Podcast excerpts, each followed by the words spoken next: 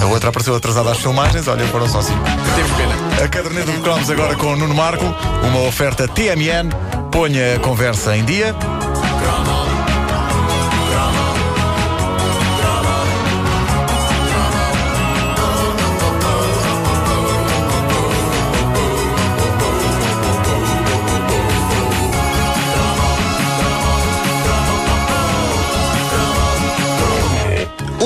Ouvinte nosso, que mais do que um ouvinte é um compincha, o meu caríssimo João Sá, também conhecido nos meandros da internet como o Arcebispo de Cantuária, o João chamou-me a atenção para um tema que exigia de facto um cromo. E isto diz-me muito porque eu era fanático deste produto. Que produto? Pá, a gente contentava-se com pouco, nunca é demais sublinhá-lo. E eu era fanático pelo papel químico. Sim. Eras sim. fanático. Eu era fanático. Uma coisa é achar Eu pelo sou um papel. grupo do não, papel não. químico. Eu percebo, porque eu também brincava aos um escritórios e adorava Tu brincavas aos escritórios? Brincava aos escritórios. Ela brincava aos Eu escritórios. tinha, eu tinha uma firma. então Firma! É, mas de quê? Era uma firma de quê? Continua. Era uma Impor, firma de quê? tinha uma firma. Tu eras a secretária ou a patroa? Fazia faturas, recibos, essas coisas. epá, e o Usava correio, o papel. correio da Majora também ajudava. Trabalho esse tipo de coisa. secretariado! Claro, claro. O correio da Majora ajudava a pessoa a querer ser um secretário. Sim, sim. O papel químico sempre foi para mim das maiores invenções da história da humanidade. Para mim também. No tempo em que o conceito de fazer cópias de coisas era uma coisa distante das casas das pessoas, em que as pessoas tinham de facto que sair de casa e ir a uma loja onde houvesse uma fotocopiadora, lembram-se disso? Bom, o papel químico era uma espécie de fotocopiadora caseira e também um produto que fascinava porque parecia estar en- envolvido em todo o processo do seu uso eh, uma pitada de magia. A magia, no que toca a variedades de papel, há que dizer que começava para todos nós no papel vegetal. Sim. E nessa operação fantástica que era meter uma capa de uma revista Disney por baixo do papel e desenhar por cima. E no fim, constatar que se tinha feito um boneco genial. Como se tu precisasses, Ahm, sim. Eu era conhecido na escola por ter algum jeito para o desenho e por isso eu preferia desenhar eu próprio os meus bonecos de raiz sem os estar a copiar de lado nenhum. Mas eu vi os meus colegas na primária a delirar de felicidade com a técnica do desenhar por cima. E eu queria sentir essa felicidade. E eu lembro-me que houve um dia, na quarta classe, em que, eh, como eles, eu peguei numa folha de papel vegetal e desenhei por cima de um boneco da Disney um pateta, a minha personagem preferida. Como já disse aqui no outro Chrome. Tinha de ser o pateta, a Não, minha o personagem. Pateta, não tinha... não o Sport Goof. Não o Sport Goof. Isso era outra não, não, não. Era o Pateta clássico. Eh, e tinha que ser a minha personagem favorita. Era, não há como fugir a isso, não se pode reescrever a história. Não posso agora aqui dizer que era tipo o super-homem. Era o Pateta. Era o Pateta. Bom, o que aconteceu quando os meus colegas me apanharam a usar papel vegetal para desenhar o boneco foi assustador. Foi como se de repente se descobrisse que as membranas das mãos do homem da Atlântida eram falsas. Foi como se caísse um mito. Mas eu tinha de experimentar aquilo e claramente eu preferia desenhar sem a ajuda do papel vegetal. A trágica sensação de vazio que se seguiu depois de eu ter desenhado um pateta usando uma folha de papel vegetal em cima de uma capa de uma revista Disney é o tipo de sensação que uma criança de 8, 9 anos não deveria sentir.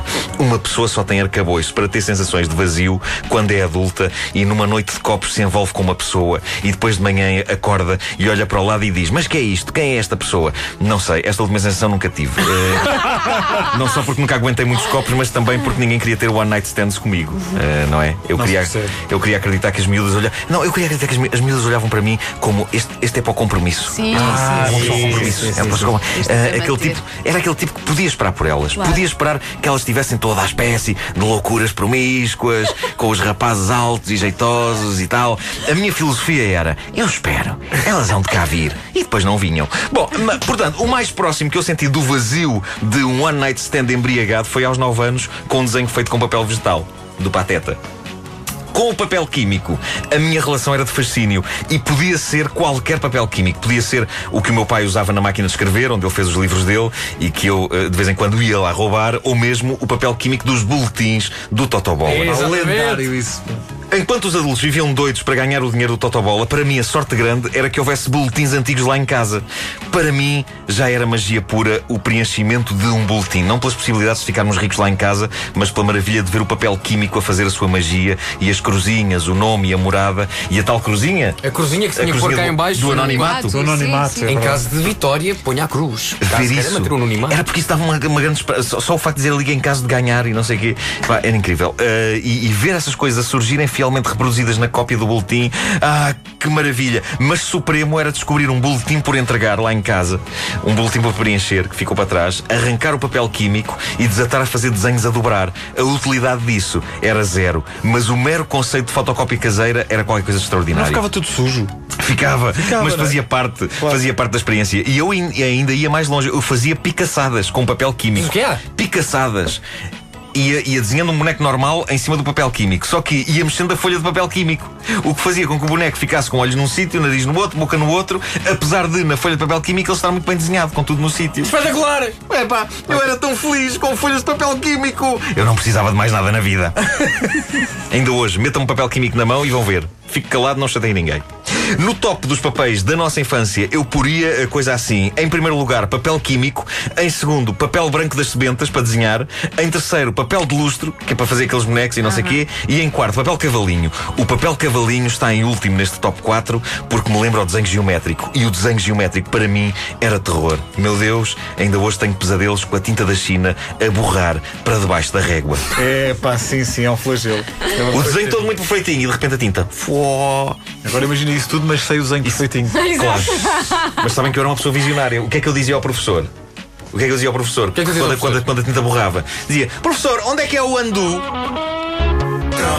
E eu, epá, aquilo saía-me assim. Pá. É Saía-me assim. E começaste a ser mentiroso com que idade? Foi agora, sabe? Foi agora, foi agora. Foi agora. Eu não disse nada, ao professor. A caderneta de cromos com Nuno Marco, uma oferta TMN. Ponha a conversa em dia. Um minuto para as 10 da manhã. O essencial da informação desta sexta-feira chega já a seguir numa edição de Joana Batista.